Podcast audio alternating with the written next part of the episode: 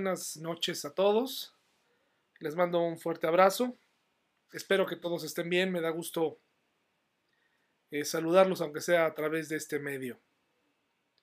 Estos días de estar en casa nos permiten pensar, nos permiten meditar. Tal vez algunos de ustedes no han parado de trabajar, tal vez algunos de ustedes han continuado, eh, pero creo que algo se ha desarrollado dentro de nosotros, es esta, esta reflexión interna sobre los acontecimientos, cómo es que llegamos a este punto, cómo es que de pronto fuimos frenados, eh, ahora estamos detenidos en nuestras casas, con nuestras familias, eh, a la expectativa de que se nos dé la indicación de salir, eh, preocupados por el futuro, ¿por qué no? Al final somos humanos.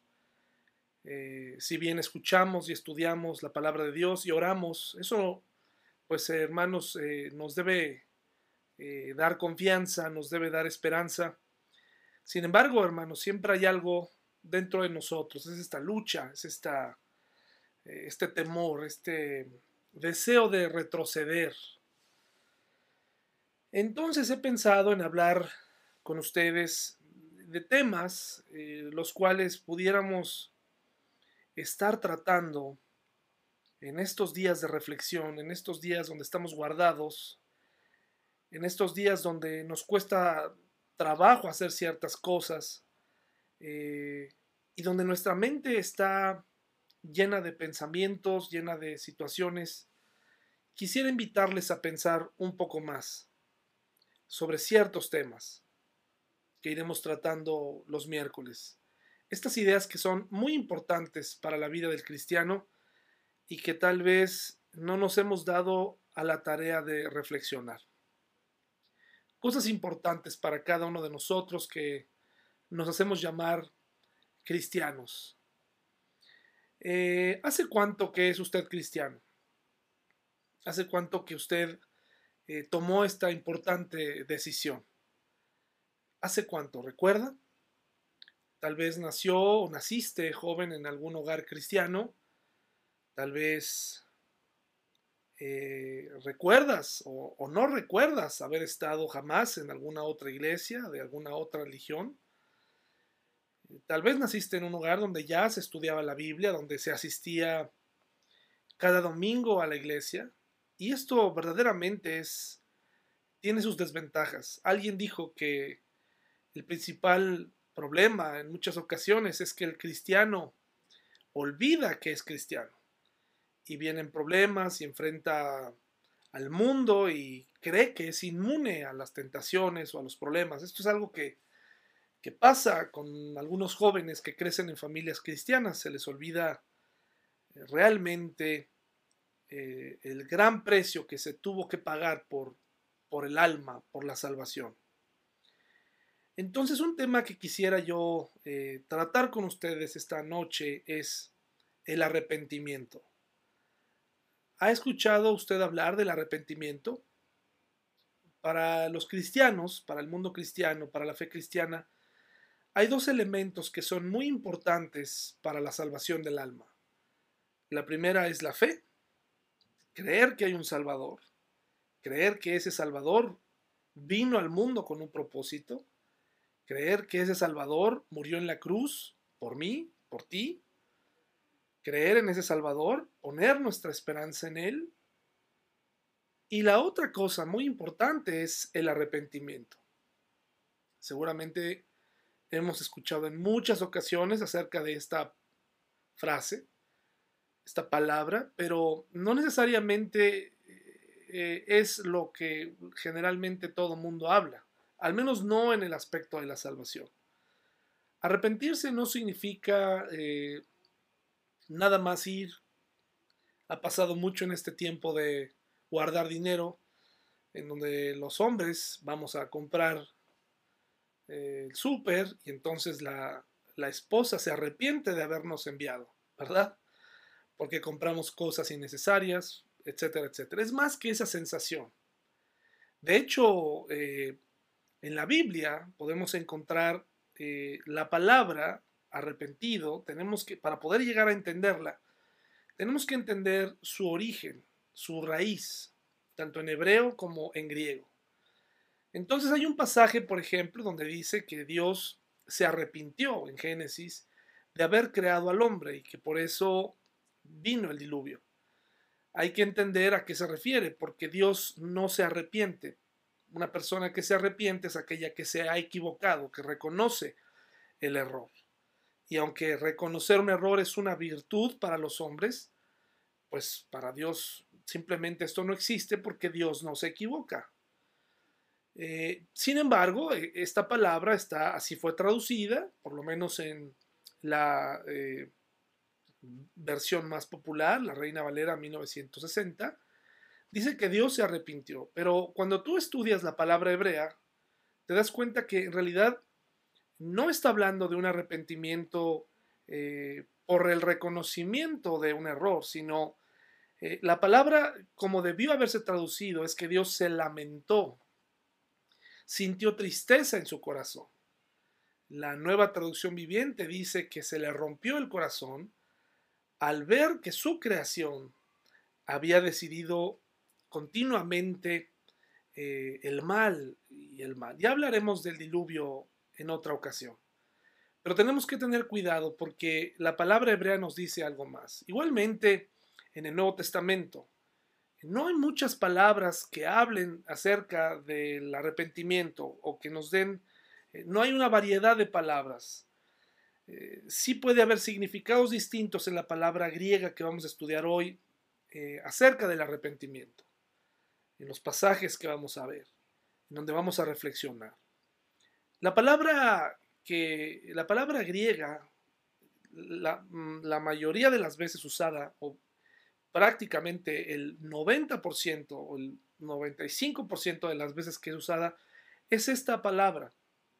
Es una palabra de donde se deriva la palabra metanoia, ¿sí? Esta sería metaneo, ¿sí? Metaneo. No sé si la estoy pronunciando correctamente, metaneo. Esta palabra habla de un cambio de pensamiento, un cambio de parecer. En muchos eh, sermones, muchas predicaciones, he escuchado cómo eh, se nos enseña que el arrepentimiento es un cambio de dirección. Eh, vas hacia un lado y de pronto cambias de rumbo y que eso es el arrepentimiento. Y esto genera algunos conflictos porque hay cristianos que nacen de nuevo y realmente no han cambiado mucho el rumbo de su vida, ¿sí? Eh, y eso es preocupante. Pero no necesariamente el, arrepentimiento para salvación es este cambio de rumbo. Primero, tenemos que entender que lo que la palabra quiere decir es un cambio de pensamiento, un cambio de parecer sobre cierto asunto. Eso es lo primero. El Espíritu Santo, a través, eh, Dios a través de su Santo Espíritu, nos redarguye. Ese es uno de los eh, ministerios que tiene el Espíritu Santo. Nos convence de que somos pecadores. Nos repite, tú necesitas un Salvador.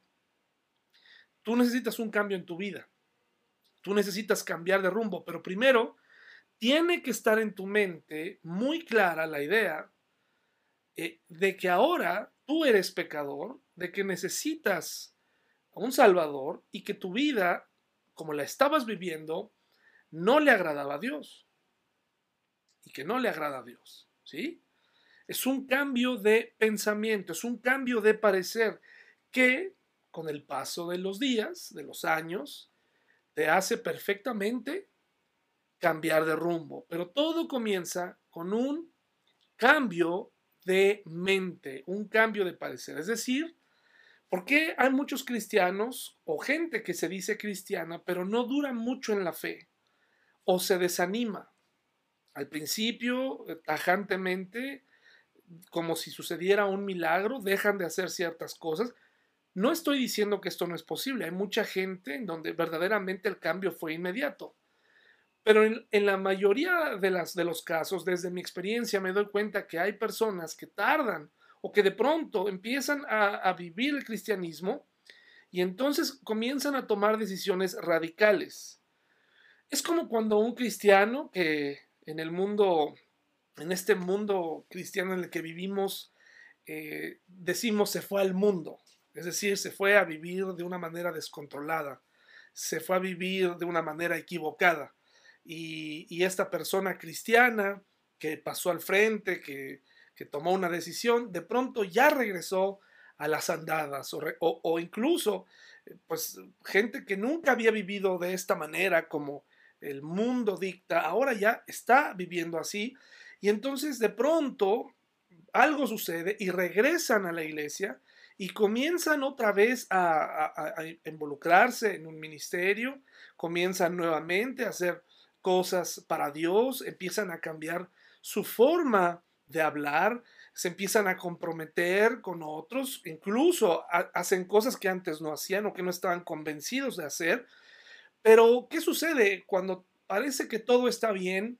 Entonces viene la siguiente prueba y la persona recae y nuevamente regresa a esa vida en donde estaba. ¿Cuál es el problema? Me parece que el problema está porque esa persona nunca, nunca cambió verdaderamente su forma de pensar respecto a estos elementos. Su forma de vivir realmente nunca la vio tan mal, solamente era un remordimiento nunca estuvo convencida realmente de que esa manera de vivir no agradaba a Dios, nunca estuvo convencida. Tampoco eh, cambió la parte de que Jesús es Dios o es un Salvador. Tampoco cambió esta parte. Lo siguen viendo como eh, alguien, eh, un maestro, un guía espiritual. Tal vez no lo dicen, o tal vez están repitiendo lo que los padres, sus padres dicen, lo que un familiar dice, etcétera, etcétera lo repiten, pero no ha cambiado en su mente.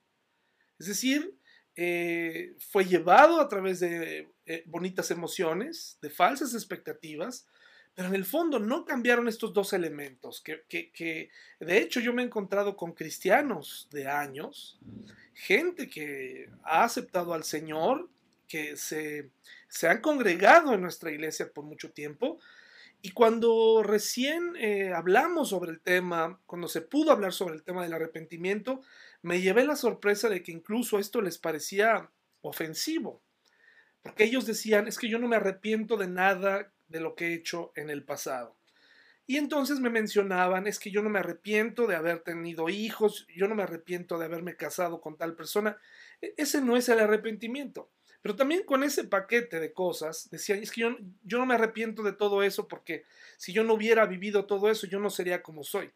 E, el punto aquí es, hermanos, que sí tenemos que ser llevados a la examinación, a la explicación, tenemos que ser llevados a analizar eh, nuestra vida pasada, a hacer una pausa y verdaderamente saber y conocer si cambió, si cambió de si cambiamos de pensar, nuestra manera de pensar sobre ciertos temas.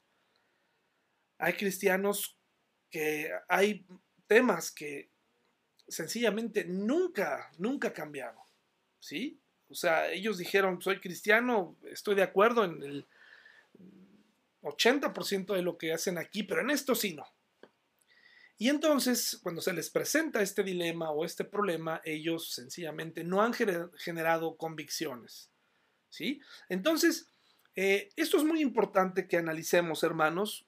La reflexión va en el sentido de que hay gente que está viviendo en las iglesias exactamente como cuando estaban años atrás sin su, sin su nueva fe, sin Jesús están viviendo exactamente igual, solo que ahora eh, pues van a la iglesia o, van una vez al mes y tienen una Biblia, Reina Valera, o de cualquier otra Biblia cristiana y conocen a un pastor y cuando les preguntan acerca de la fe, pues simpatizan.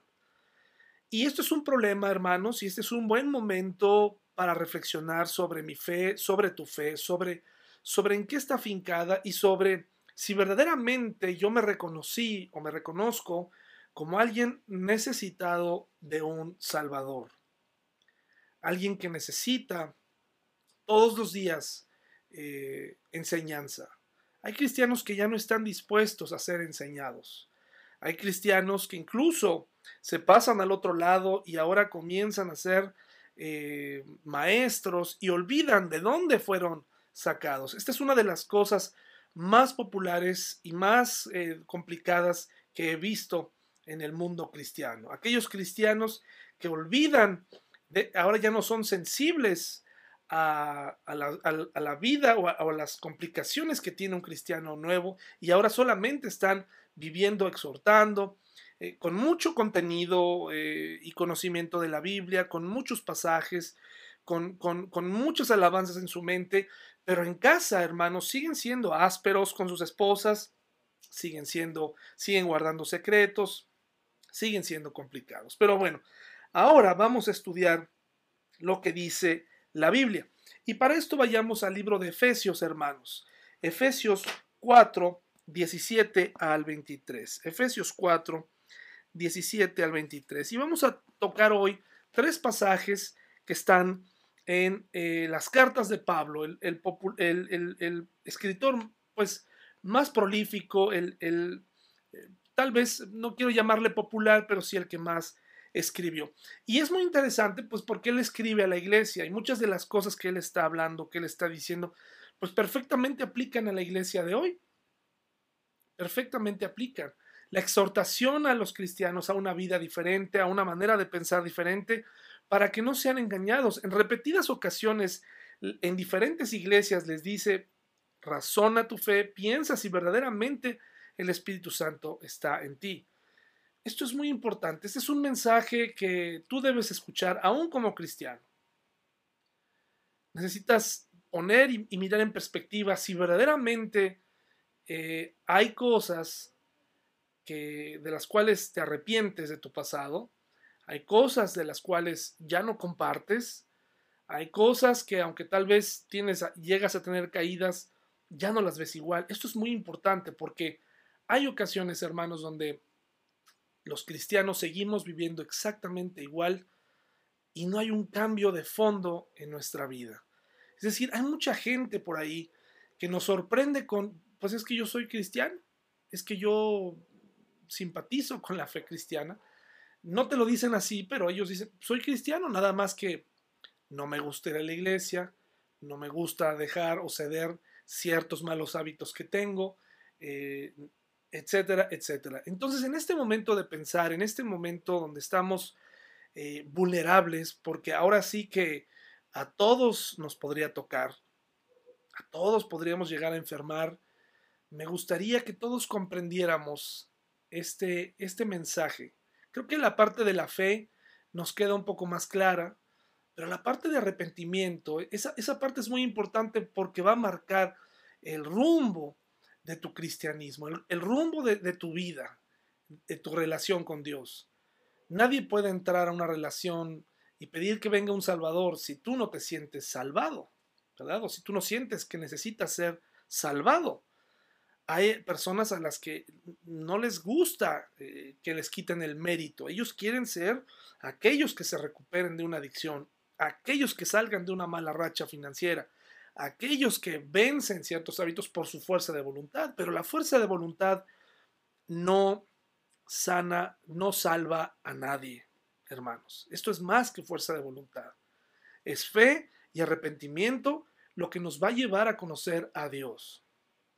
Qué buena manera si tú nos escuchas por primera vez, si tú nos escuchas eh, y no eres creyente, no eres cristiano, no lo digo en manera ofensiva, sencillamente no compartes esta fe todavía, pero puedes hacerlo porque es gratuita, porque está disponible para ti hoy, es muy importante comprender estos dos conceptos.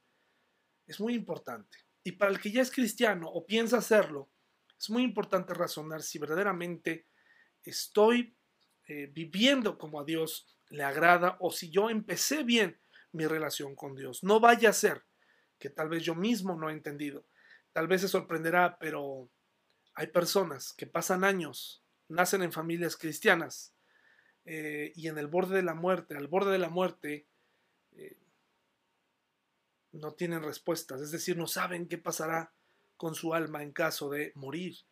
Y apelan o recuerdan esas viejas lecciones de, bueno, pues no lo sé, ¿quién lo sabrá? Pues yo creo que no fui tan malo y volvemos a lo mismo, las buenas obras no salvan. Eh, el que seas buena onda, el que conozcas un poco más, eso no te salva. Eh, lo único que salva es la fe y el arrepentimiento, el decir, Señor, viví una vida que no te agradaba. Ahora, con tu ayuda, quiero cambiar de rumbo. Pero si tú entraste en una relación cristiana en donde prácticamente no cambiaron esos hábitos o esa manera pecaminosa de vivir, entonces sí es digno de que pongas mucha atención, porque no vaya a ser que en realidad hayas estado viviendo engañado sobre tu fe. Es algo para reflexionar, hermanos. Vayamos entonces a Efesios 4, 17 al 23. Efesios 4, 17 al 23, y dice así, mis hermanos, Efesios 4,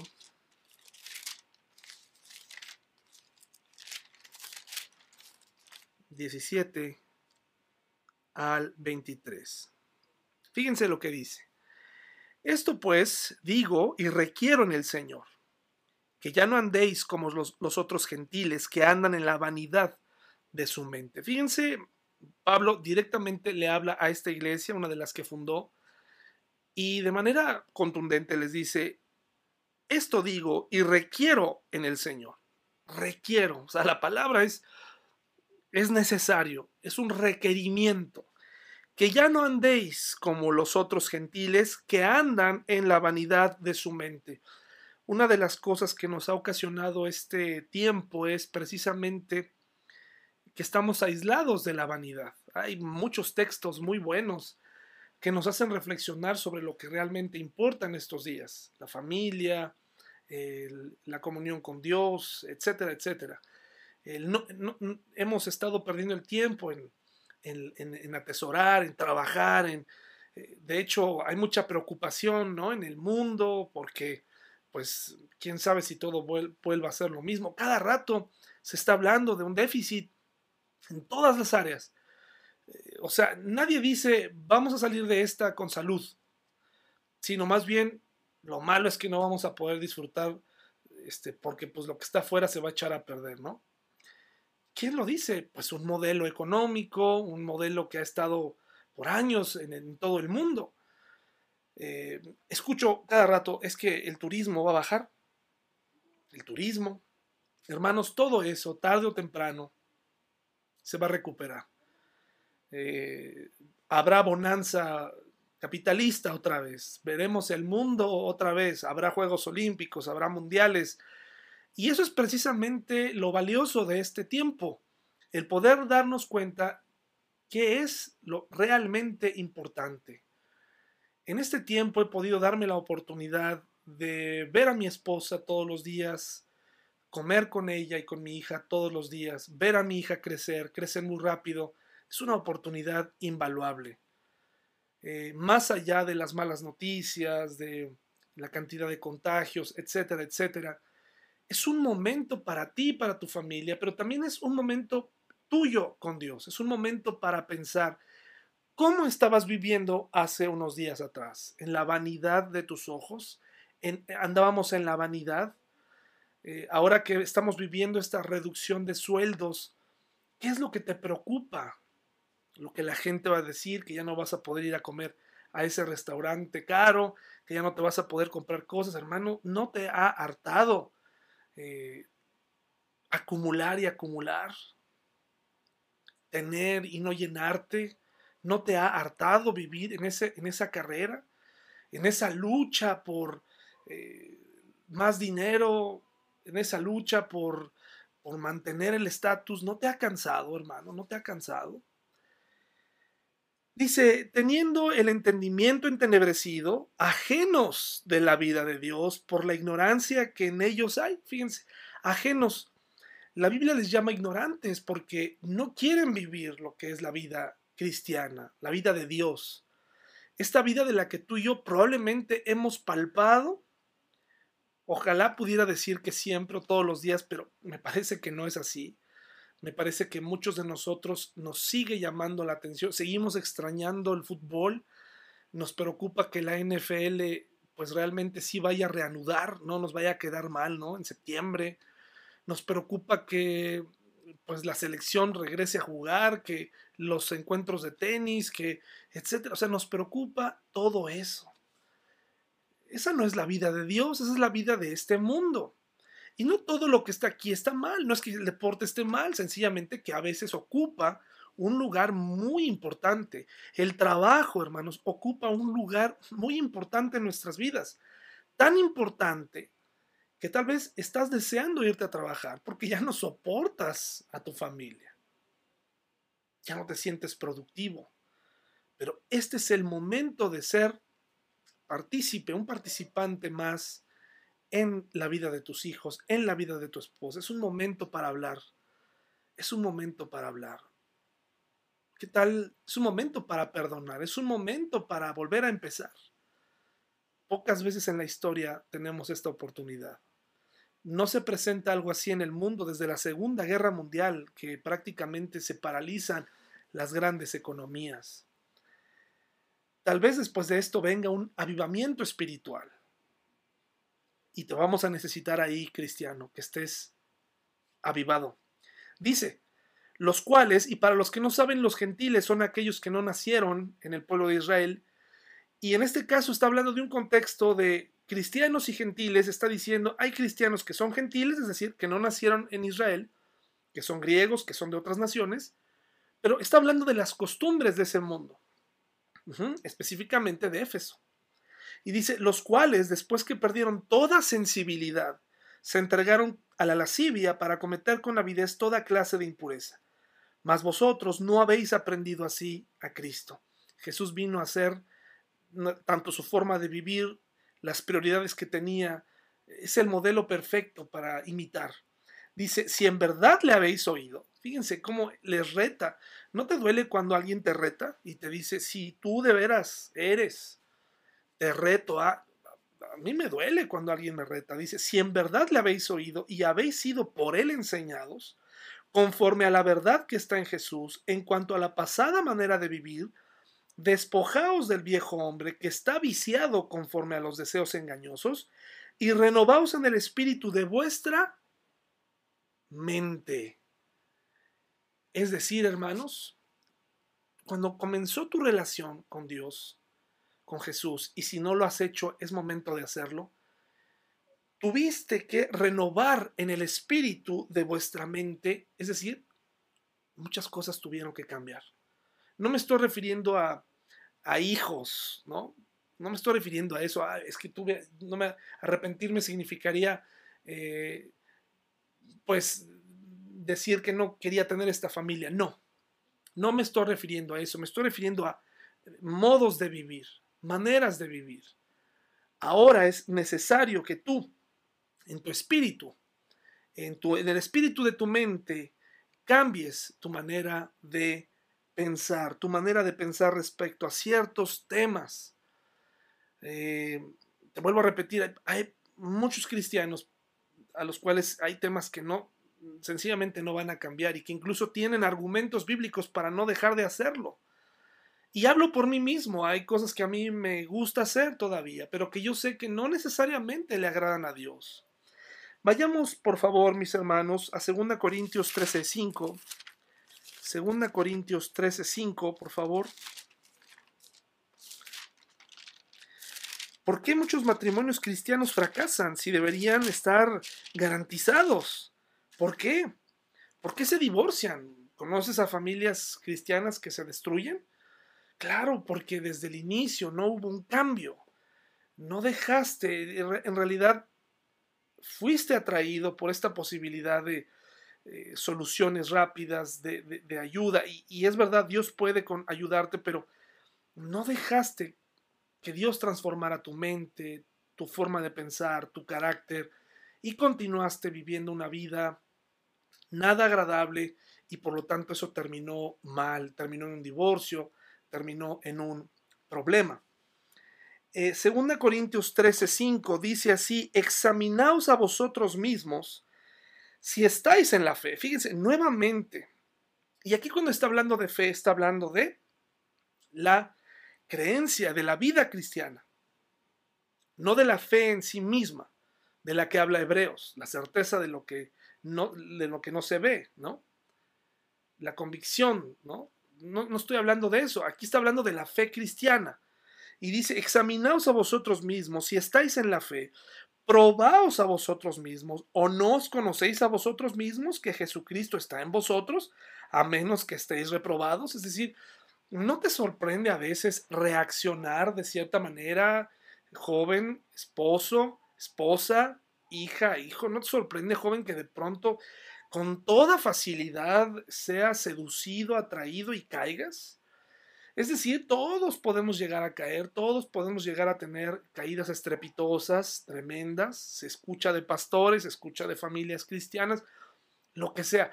Pero te has dado cuenta que hay cristianos que no les hace falta mucho para ser tentados y sin embargo caen. Me parece que el problema no está en la efectividad del Salvador. El Salvador salva. El asunto es cómo comenzó mi relación con Dios. ¿Qué le pedí exactamente a Jesús que hiciera en mi vida?